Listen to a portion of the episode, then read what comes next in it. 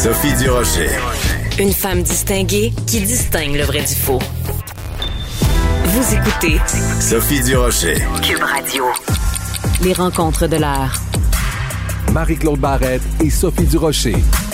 La rencontre Barrette-Durocher pour les femmes qui ont l'intention de se lancer en affaires ou pour les femmes en affaires ou pour les femmes tout court. L'exemple de Manon Brouillette est vraiment un exemple inspirant. Donc, cette Québécoise qui est maintenant à la tête euh, d'une des plus grandes entreprises de télécommunications aux États-Unis. Et c'est d'elle que veut nous parler aujourd'hui Marie-Claude Barrette. Bonjour Marie-Claude. Bonjour Sophie. Oui, parce que des fois, quand on est fier des gens, je trouve que c'est important puis c'est inspirant. Puis moi, je veux saluer les gens de Saint-Louis-de-France parce qu'elle vient de là. C'est oui. en banlieue de Trois-Rivières et j'imagine qu'ils doivent être très, très fiers parce que Manon est très fière de dire qu'elle est trifluvienne. Euh, je veux parler de cette femme-là. Moi, je l'ai connue. C'est pas une amie. C'est quelqu'un que j'ai connu à travers le travail euh, quand elle, elle, a été euh, présidente et chef de la direction de Vidéotron. En fait, elle a travaillé pendant 14 ans chez Vidéotron, mais 4 ans comme présidente et chef de la direction. Et en 2018, euh, elle a écouté sa petite voix intérieure parce que tout allait bien. Euh, L'entreprise euh, avait un élan, ça se passait bien mais elle a eu besoin, je pense qu'elle était, comme dans une zone de confort, peut-être trop confortable, et elle a eu besoin de, se lancer dans le vide, puis elle a quitté vraiment avec grande élégance et avec rien. Elle, elle, a sauté dans le vide tout simplement. Et c'est ce que j'aime aussi, c'est de ça aussi que je voulais parler avant de parler où elle est rendue. C'est cette capacité de s'écouter dans la vie. Puis des fois, ça nous amène à, à, des grandes choses, comme, comme dans son cas. Mais je veux juste dire que pour moi, Manon Brouillette, premièrement, euh, elle, elle, quand elle est partie de Trois-Rivières, elle est arrivée à Montréal, elle voulait apprendre l'anglais. Puis quand elle a voulu aller à Concordia, ben, elle parlait même pas assez l'anglais pour arriver à suivre ses études à Concordia. Ce qui fait qu'elle est allée étudier à l'Université Laval, mais en apprenant l'anglais quand même, parce qu'elle comprenait que... Je ne le... savais pas ça. Ouais, ouais, comme dans le milieu des affaires, c'était important de parler l'anglais, mais c'est une femme qui a toujours euh, aimé euh, le côté festif de la vie, des parties. Euh, c'est quelqu'un, tu sais, qui, qui savoure vraiment le moment présent, parce que des fois, on dirait que quand on, on occupe des, des, postes de haute direction, on a l'impression qu'il y a de l'austérité, que tu sais, qu'il y a comme il y a un aura un peu plus mm -hmm pas sombre, mais euh, plus intellectuelle, alors que Manon a toujours, euh, c'est une femme qui profite de la vie, c'est une femme aussi euh, qui, a beaucoup, qui accorde beaucoup d'importance à l'état de ses ressources humaines, à l'état des employés, comment ils vont, est-ce qu'ils sentent bien, puis même elle, dans sa pratique, quand elle, je l'entendais dire en entrevue, elle dit, tu sais, des fois, là, j'arrive au bureau, puis j'ai l'impression que ça va être une trop grosse journée, que j'ai trop de pression, ben dans ce cas-là, j'annule toute ma journée. Ah oui. Je reste au bureau. Je me mets à jour et j'annule tout le reste parce qu'il faut que je me rééquilibre, il faut que je me recentre. Et c'est des choses, c'est pour ça que cette femme-là, moi, ça me parle beaucoup quand j'entends des, des, des, des, comportements où on se favorise soi-même pour être encore plus disponible quand, quand quand on va mieux, les autres vont mieux quand tu as un poste de direction. Alors, tout ça pour dire que euh, elle, a, arrêté de travailler chez Vidéotron en, en 2018. Elle était sur plusieurs conseils d'administration de haut niveau partout au Canada, aux États-Unis. Et il y a six mois, elle a été nommée présidente et chef des opérations de la division consommateur chez Verizon. Et le, le 1er janvier prochain, elle sera nommée vice-présidente exécutive et PDG de Verizon Consumer Group. Et c'est énorme. Et c'est énorme. Et, et c'est pour ça que c'est important là, quand tu nous fasses ce rappel historique de rappeler qu'elle parlait pas assez bien l'anglais pour aller à Concordia. T'imagines le, le revirement que ça représente que euh, cette fille-là qui est partie de Trois-Rivières et qui maintenant donc est à la tête d'une des plus grandes entreprises de télécommunications euh, aux États-Unis, euh, en fait de cette division-là. et, et donc et pendant ce temps-là, nous on a ici à Air Canada un, un dirigeant unilingue anglophone qui est pas capable de parler en français alors que ça fait 14 ans qu'il vit ici. Je trouve qu'il y a quelque chose de, tu sais, c'est, c'est, elle, elle, elle, savait que pour réussir, il fallait qu'elle apprenne l'anglais. Elle l'a appris tellement bien que maintenant elle dirige une entreprise aux États-Unis. Je trouve qu'il y a une leçon là-dedans aussi, là, de détermination puis de, de s'accrocher là. Absolument. c'est la gestionnaire canadienne qui occupe la plus haute fonction dans le monde, euh, dans, dans, une grande entreprise américaine. Et quand on parle de Verizon, il faut juste dire que c'est en télécommunication. Donc là, elle va s'affairer à vraiment euh, faire en sorte que le 5G soit disponible euh, sur un plus grand territoire. C'est quand même quelque chose, l'avenue du 5G. L'entreprise a des revenus, on parle pas de chiffre d'affaires, on parle de revenus annuels de 95 milliards par année.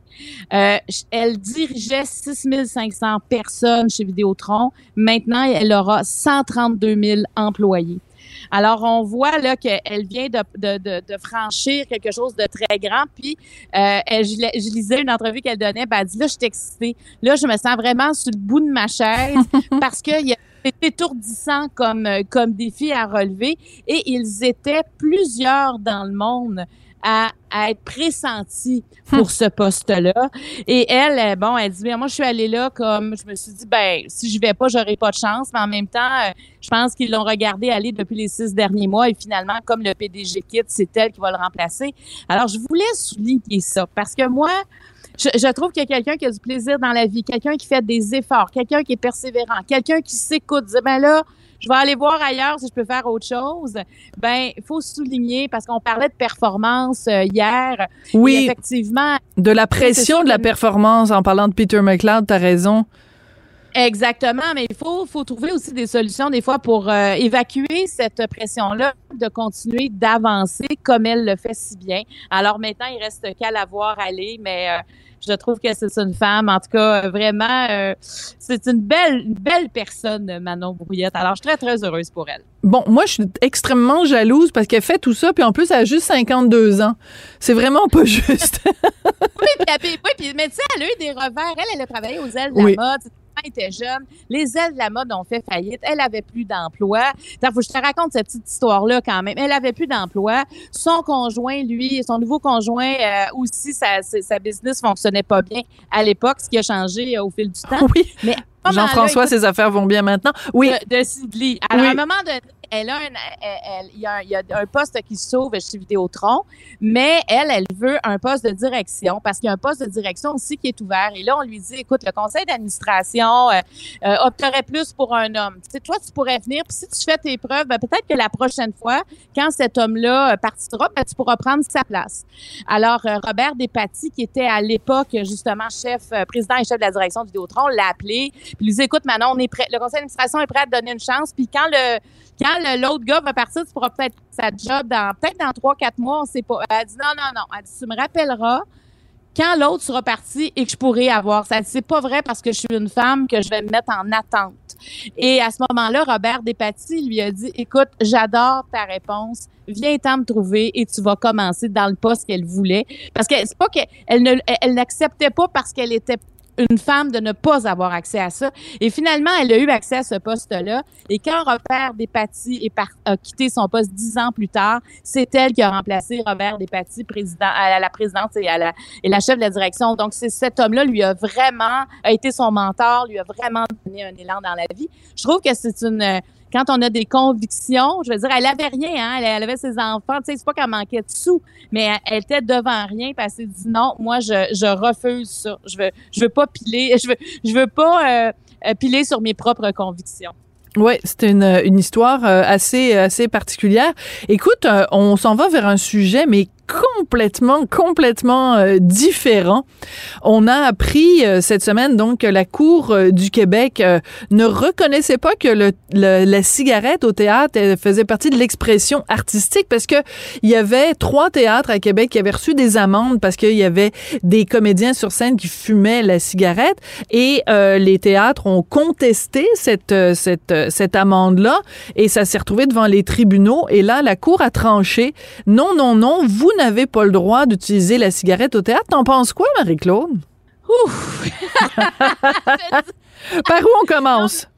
Mais par où on commence? Écoute, premièrement, on nous dit qu'il fumait de la sauge, tu sais, pour être sûr qu'il n'y ait pas de problème avec la fumée secondaire dans le théâtre. Donc, on met de la sauge dans un papier cigarette et, euh, bon, en tout cas, peu importe ce qu'il y avait là-dedans, là, mais on, on nous dit que fumer, ce n'est pas un geste artistique, donc, ce n'est pas nécessaire. Et en même temps, n'importe qui peut faire une euh, de cette forme-là. Et bon, est-ce que c'est la même personne qui a fait les trois plaintes? Est-ce que c'est 50 personnes qui ont fait les plaintes? Je peux pas te répondre à cette question-là. Mais Moi, je trouve que ça va trop loin. À un moment donné, je veux dire, il faut quand même s'exprimer. Il y a des personnages, je veux dire, la cigarette existe encore là, et il y a des ici par exemple euh, écoute je, lisais un article ce, ce, matin dans le journal où quelqu'un disait ben si dans Mad Men il n'y avait pas eu de cigarette ben il y aurait, il y aurait c'était comme un personnage presque dans la série parce que c'était l'époque aussi. La cigarette et le scotch, hein, dans Mad Men, on se rappelle, là, ça se passe dans le milieu euh, publicitaire dans les années 50 à New York. Là, il est, il est 9 heures le matin, puis ils sont en train de boire du scotch, puis euh, à midi ils font des liquid lunch là. Mais euh, mais en effet, la cigarette est omniprésente, puis en même temps c'est de la télé, donc le, le la, la différence c'est que la raison pour laquelle on interdisait la cigarette sur scène, c'est pour que les gens dans la salle ne soient pas exposés à de la fumée secondaire. C'était dans cette optique-là. Euh, moi, personnellement, Marie-Claude, je vois pas pourquoi euh, dans quand tu vas au théâtre là de toute façon tu suspends ta, crédulité. C'est-à-dire tu, tu, sais que de toute façon tout le monde fait semblant. C'est pas un vrai décor c'est pas une vraie table c'est pas une vraie chaise c'est pas une vraie cuisinière c'est pas un vrai coup de fusil qui est tiré. Alors qu'est-ce que ça changerait pour les comédiens d'avoir une fausse cigarette que ce soit juste un tube en plastique blanc? On n'a pas besoin qu'il y ait de la fumée qui en sorte je trouve que là-dessus les dirigeants les directions de théâtre sont peut-être un peu pointilleuses. Mais, mais tu penses pas que c'est de la sauge? C'est parce que ce que je comprends dans tout ce que j'ai lu, c'est aussi l'effet dramatique, tu sais, quand tu fumes avec l'éclairage, la, la, boucane qui sort autour, tu sais, avec comme un, effet lumineux à travers tout ça.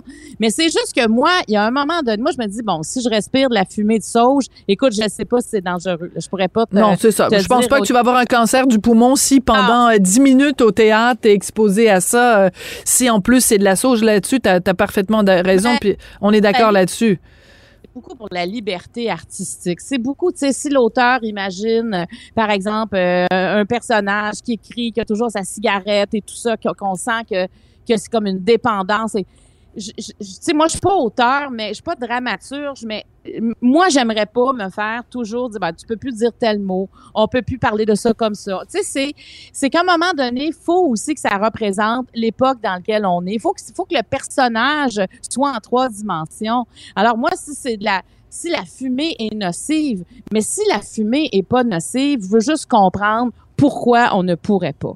Parce que, m'a dire une affaire, tu sais, des fois, dans les, dans les, euh, dans des, dans des spectacles, ils mettent euh, une espèce de fumée. Euh, la glace sèche. La glace sèche, moi, j'ai de la misère. Ah, je déteste ça. Je, je, m'étouffe. Mais imagine les gens qui sont asthmatiques puis tout ça, c'est insupportable parce que ils la ben mettent sur la scène, mais ça déborde toujours dans la salle. Absolument, parce que moi, tu sais, j'ai déjà demandé. Moi, des fois, j'ai participé à des spectacles, puis on me dit, ben non, il n'y a rien là-dedans, c'est psychosomatique. Ben là, psychosomatique, j'ai vraiment de la misère. Mais est-ce que j'ai pensé porter plainte quand j'étais allée voir un spectacle pour dire on n'a plus de glace sèche? Tu sais, parce que si on utilise la sauge, ça veut dire que c'est peut-être juste on est incommodé légèrement.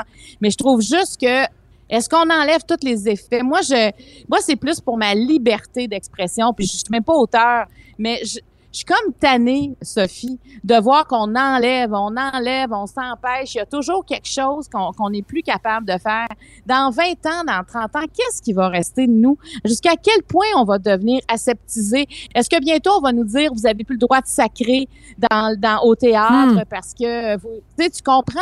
Oui. Ça va aller où? Oui, c'est ça. C'est-à-dire qu'en fait, ce qu'on craint, c'est cette espèce de pente glissante très dangereuse où euh, ce sont les tribunaux qui décident ce qu'on peut ou pas dire sur les scènes. Puis là, évidemment, bon, il y, a la, il y a cause Mike Ward qui vient de sortir. Là, il y a cette cause-là. Évidemment, je fais pas de comparaison entre les deux en termes de contenu, mais c'est sûr qu'on n'a pas envie que euh, sur nos scènes, sur nos écrans, euh, dans les livres, euh, dans les dans les journaux, qu'il y a des, des ce, ce, type d'interdiction-là. Écoute, je lisais cette semaine un livre, j'ai fait une entrevue avec je m'éloigne un petit peu du sujet, mais tu, tu vas voir.